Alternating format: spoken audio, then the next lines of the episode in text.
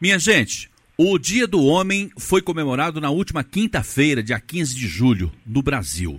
Esta data foi inspirada no Dia Internacional do Homem, que na verdade o Dia Internacional do Homem é dia 19 de novembro e tem o objetivo de conscientizar a população masculina sobre os cuidados que devem tomar com a sua saúde.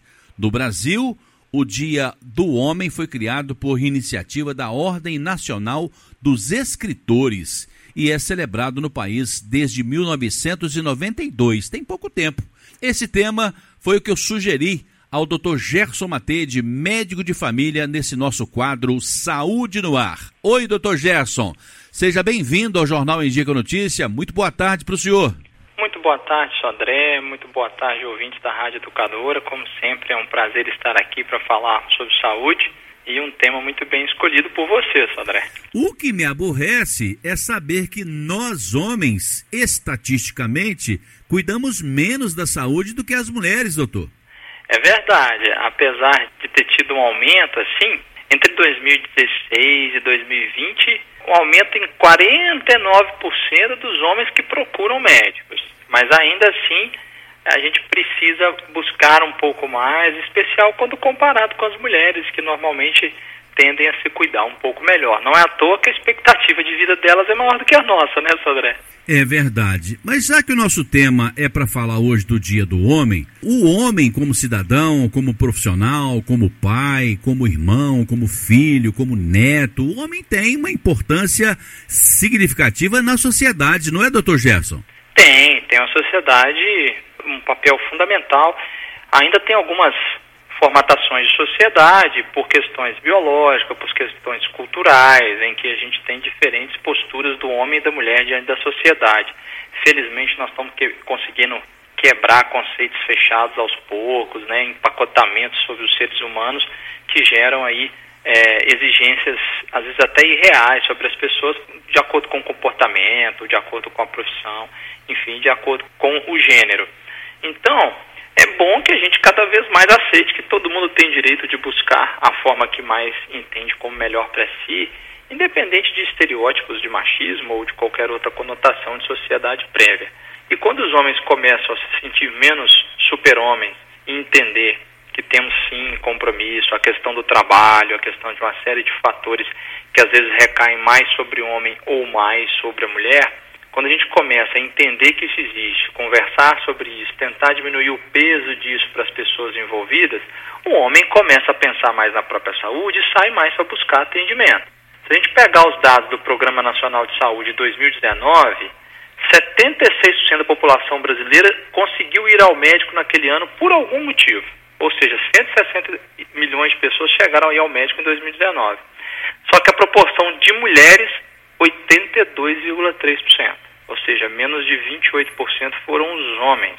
Ah, se você pegar a diferença aí, as mulheres estão 69,4% na nossa frente. Então, a gente pode sim melhorar isso, buscar a redução de risco cardiovascular, de mortalidade, de câncer, de sofrimento mental, de doenças relacionadas ao, sistema osteomuscular, né, prevenção de acidentes, de violência, de uso de droga, de infecções, para que o homem possa viver mais e com mais qualidade. Para isso, ele deve buscar orientação médica, conhecimento médico, quebrar preconceitos, medo, né, premissas em relação à própria saúde e buscar conhecimento técnico, científico, para que usufrua de um recurso que existe, né? É verdade, doutor. O homem sempre foi visto como o grande provedor da casa, embora hoje as mulheres dividem religiosamente essa situação, as mulheres também vão à luta, elas também contribuem muito significativamente com o orçamento dos lares, das casas, enfim. Não é só mais o homem que é o provedor da casa. Em alguns casos ainda é visto dessa forma, mas nesta correria do dia a dia, com a pandemia, parece que esse nível de preocupação ele cresceu ainda mais. Não podemos justificar com isso o abandono dos cuidados com a nossa saúde, não é verdade? É verdade, sem sombra de dúvidas, né? Infelizmente a pandemia impôs aí algumas restrições que levou as pessoas a, a, buscarem menos o médico, a ter menos acesso ao médico, né? A ter mais medo de buscar, de sair de casa por motivos óbvios de proteção individual e coletiva. Porém, a gente também não pode deixar de fazer os outros cuidados em saúde. A gente já falou isso aqui em outros programas prévios, né? Cuidados orgânicos, cuidados psicológicos em saúde, cuidados preventivos gerais. Temos que correr atrás de informação, dos exames que são necessários, ou do exame físico necessário ou complementar, das orientações médicas. É, a gente sabe que, até um dado recente da Sociedade Brasileira de Urologia, 38,60% dos meninos, dos adolescentes, não sabem sequer como colocar um preservativo. E aí você deixa de ter uma prevenção sobre a doença que mais incide nos adolescentes, que são doenças sexualmente transmissíveis. É o perfil de adoecimento mais importante nessa idade, junto com violência, com causas externas, né? Pois então, é, doutor, mas vem cá, se a escola ensina, isso vai para a rede social, dá até demissão de professor. Em casa não ensina porque é um tabu. E aí realmente ele não vai saber, perde a oportunidade de aprender mesmo, né? Exatamente. Conhecimento é sempre bem-vindo, né, Sodré? Ignorância e preconceito andam de mãos dadas. A falta de conhecimento faz com que as pessoas gerem estigmas. Então, eu acho que uma pessoa que tem uma escolha sexual diferente da minha é melhor ou pior do que eu. Uma religião diferente da minha é melhor ou pior do que eu. Então, assim, a gente informar sobre sexualidade, falar com tranquilidade, nós vamos prevenir doença. Felizmente nós estamos evoluindo como sociedade, né? Você pega a década de 60, 70, 80, os pais vão tendo mais, cada vez mais é, condição de conversar com os filhos, os filhos cada vez mais acesso a informações, às vezes de qualidade, às vezes não, pela internet. É, às vezes você tem uma mãe que relata muito triste, muito chateada, que demorou dois anos a descobrir que a filha já tinha ficado menstruada, já tinha tido a menarca, a primeira menstruação, por falta de intimidade.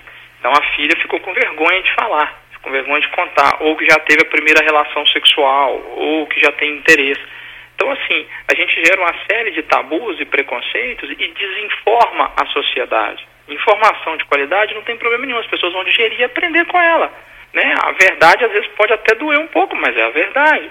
Então, se a gente não conversar em casa, não ensinar, ensinar num ambiente acadêmico de aprendizado sobre prevenção em saúde, sobre sexualidade, Onde que essas pessoas vão aprender? Onde esses adolescentes vão aprender? Um com os outros. A informação vai vir toda enviesada, sem qualidade.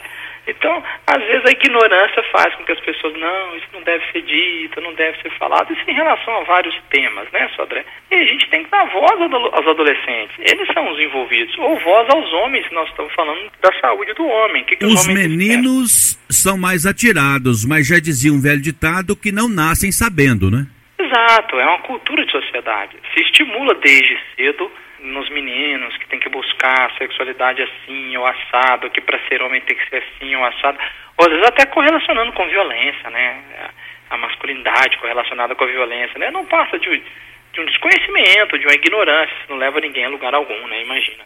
As, as coisas se pautam no convívio em sociedade, ele é pessoa a pessoa. Então, quanto mais harmonia, quanto mais conhecimento, melhor se seus meninos são ainda estimulados a serem mais atirados, aí que eles devem entender mesmo como se funciona o uso de um preservativo, como que é a transmissão sexual, como que se gera uma gestação, como se adoece, seja de doença cardiovascular, de infarto, de AVC, doença é, infecciosa, como se previne um corona ou como se previne um HIV, um sífilis ou qualquer outra doença infecciosa transmitida através do sexo ou não.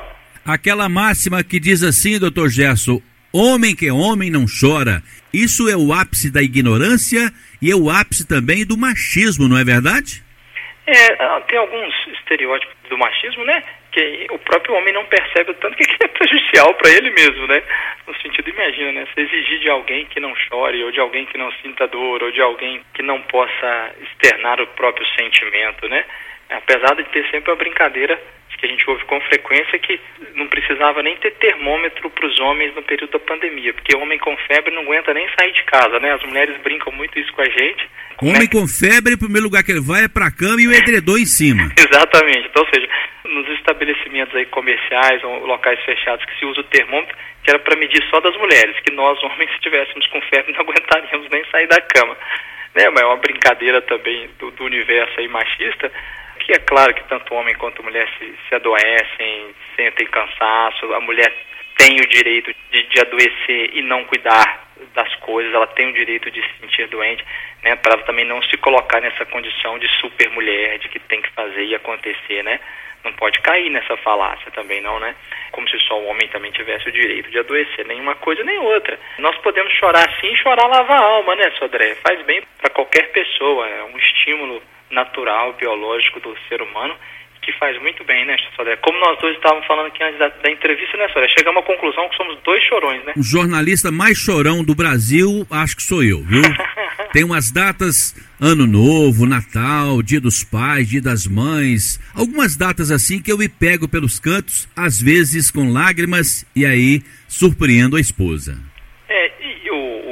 O, acesso aos sentimentos, né? Seja o sentimento de tristeza, de melancolia, ou o sentimento de alegria, de euforia, é uma das coisas que mais remete estar vivo. É viver a vida com mais intensidade, né? Então, se você vive as emoções, você lembra melhor das coisas. Inclusive, anatomicamente falando no cérebro, a área da memória está diretamente ligada à área da emoção. Por isso que coisas marcantes, emocionantes, a gente sempre lembra e não esquece. E por falar em área da memória que está ligada à emoção, vamos falar de um assunto aqui, doutor, também com relação a nós homens. Quando ele vai namorar lá à noite com a sua esposa, com a sua amada, com a sua companheira, com o seu companheiro, e que a coisa não está funcionando bem. Isso pode ser também um problema psicológico desse corre-corre, desses nossos dias tão corridos, doutor Gerson? Sim, Sodré. A própria Sociedade Brasileira de Urologia estima-se que 100 milhões de homens no mundo, ao menos, eu jogaria esse número para cima, tem algum tipo da disfunção erétil, né? Antigamente chamada de impotência sexual. Alguma Muita gente, hein? É bastante, alguma dificuldade de ter a relação, por dificuldade de ereção. Especialmente após os 40 anos. A, a prevalência estimada no Brasil é, é 50% dos homens, após os 40 anos, ter é, algum tipo de disfunção erétil em algum momento.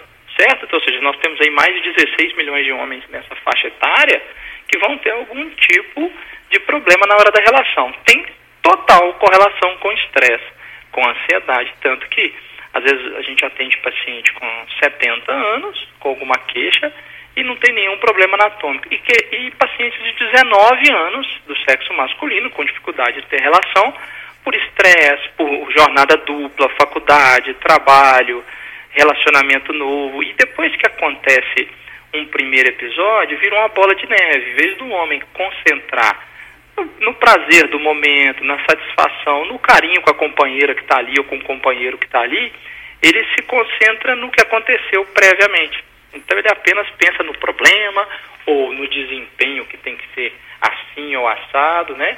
Não passa de tabus. E obviamente que ele vai ter dificuldade de conversar isso com os amigos, com os colegas. Então ele não sabe que vários amigos também têm aquele mesmo problema. Só não. Com 19 anos, doutor? Dos 19, já atendi dos 19 anos aos 80, Sodré. Com essa queixa, por estresse, por cansaço. É, esse caso do 19 anos é, me marcou muito, mas já foi de 22, 23. Esse me marcou muito, que bastou três consultas sem nenhuma medicação, só o fato de entender que o problema estava na preocupação, na ansiedade, no medo, o problema se resolveu. É por isso que tem hora que tem que deixar os afazeres de lado e valorizar mais o meu eu, o meu dia a dia, o bem-estar que nós precisamos, não é isso? Exatamente, né, Sandré? A gente bate bastante nessa tecla e a saúde sexual é, é uma nuance importante do ser humano, né? É um contexto muito importante para que ele se sinta mais saudável, traz satisfação, traz prazer. É um exercício físico, né, Sandré? Faz a vida bem. não fica restrita apenas desse detalhe, mas é um detalhe muito importante, doutor Gerson. Claro, com certeza, né? É, não só porque é a única forma de reprodução humana, né? É, é, exceto as reproduções assistidas, né? Depois do advento da tecnologia nessa área. Mas é a principal forma de reprodução humana, é a mais natural. Então as pessoas vão ter sim um interesse pela sexualidade por questões biológicas, culturais, né? Por desejos primitivos, mas vão ter sim, é é uma nuance muito importante do ser humano. Achei muito importante uma fala do senhor aí, agora há pouco, dizendo o seguinte, que esse rapaz tinha apenas 19 anos, mas não foi nem necessário medicação. Com três conversas, com três consultas, ele já estava com a performance renovada. Pois é, Sodré, é, é um problema muito comum, né? Como eu falei, se a gente, se, a gente estipula aí 18 milhões de homens acima dos 40, mais de 2 milhões tem algum tipo de disfunção erétil no Brasil, tem várias causas é, que podem gerar. A, a psicológica é a mais comum disparado, mas sim, às vezes até uma disfunção da produção hormonal, às vezes a obesidade pela conversão periférica do estrogênio na, no tecido gorduroso. Então a obesidade é um fator de risco, atrapalha a produção de testosterona.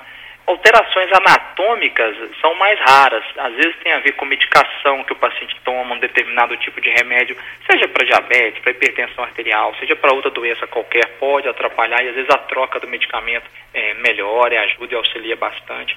Às vezes tem a ver com transtorno do humor deprimido, com transtorno de ansiedade importante, em que eu estou com toda a minha energia psíquica voltada para aquele sofrimento mental. Então eu não consigo sobrar energia para outros prazeres da vida, alimentação, lazer, sexualidade, acaba atrapalhando na hora da relação, seja o homem ou a mulher, né? O doutor Gerson, é numa hora dessas que a gente vê o valor de uma pescaria, de uma pelada no bom sentido da palavra, do passatempo, do namoro, do bate-papo aqui, o outro ali. É numa hora dessas que a gente vê o valor desses momentos que eu citei aqui, não é, doutor Gerson?